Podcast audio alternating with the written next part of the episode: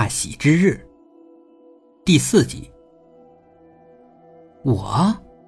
难道我也跟你的圣物有关系？冯琼回答的很肯定。当然有关系。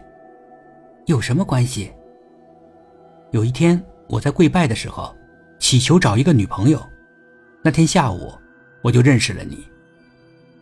这么神奇？真的？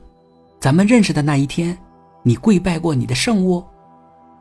冯琼点头。那天我的确跪拜过。你也祈求过要找一个女朋友？冯琼这次回答停顿了一下。差不多吧。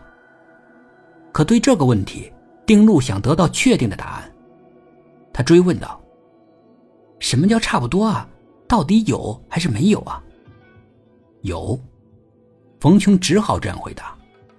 虽然丁路看得出来，冯琼的回答有点勉强，但他也满意了，他开心了。可你以前怎么从来没跟我提起过你的圣物啊？如果早说。今天也不至于这么尴尬吧？我怕你会笑话我。笑话你？是啊，笑话我迷信。丁路哈哈大笑起来。不会的，我不会笑话你的。大概待了一个多小时，丁路母女才从冯琼家里出来。这一个多小时，丁妈妈如坐针毡，丁路倒还好。丁路开车等一个红灯的时候。丁妈妈实在是忍不住了。冯琼和他妈妈可真是有意思啊。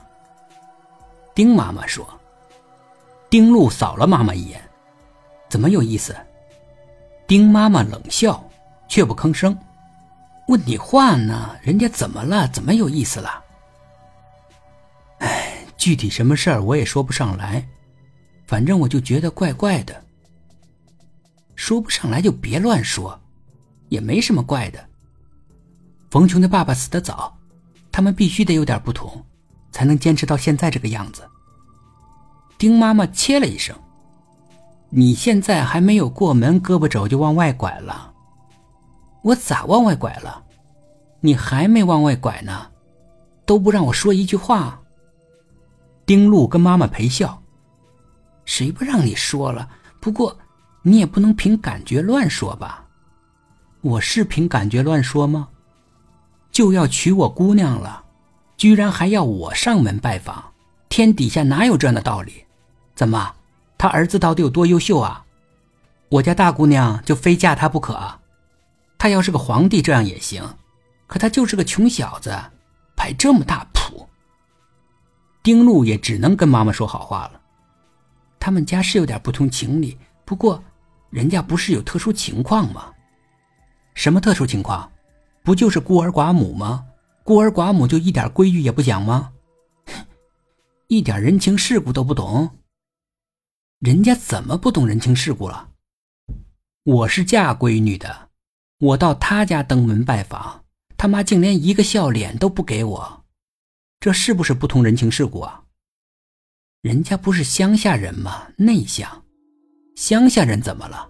乡下人连笑都不会吗？哎呀，不是不会笑，人家是瞧见你这样的阔太太，也不知道该说什么了吗？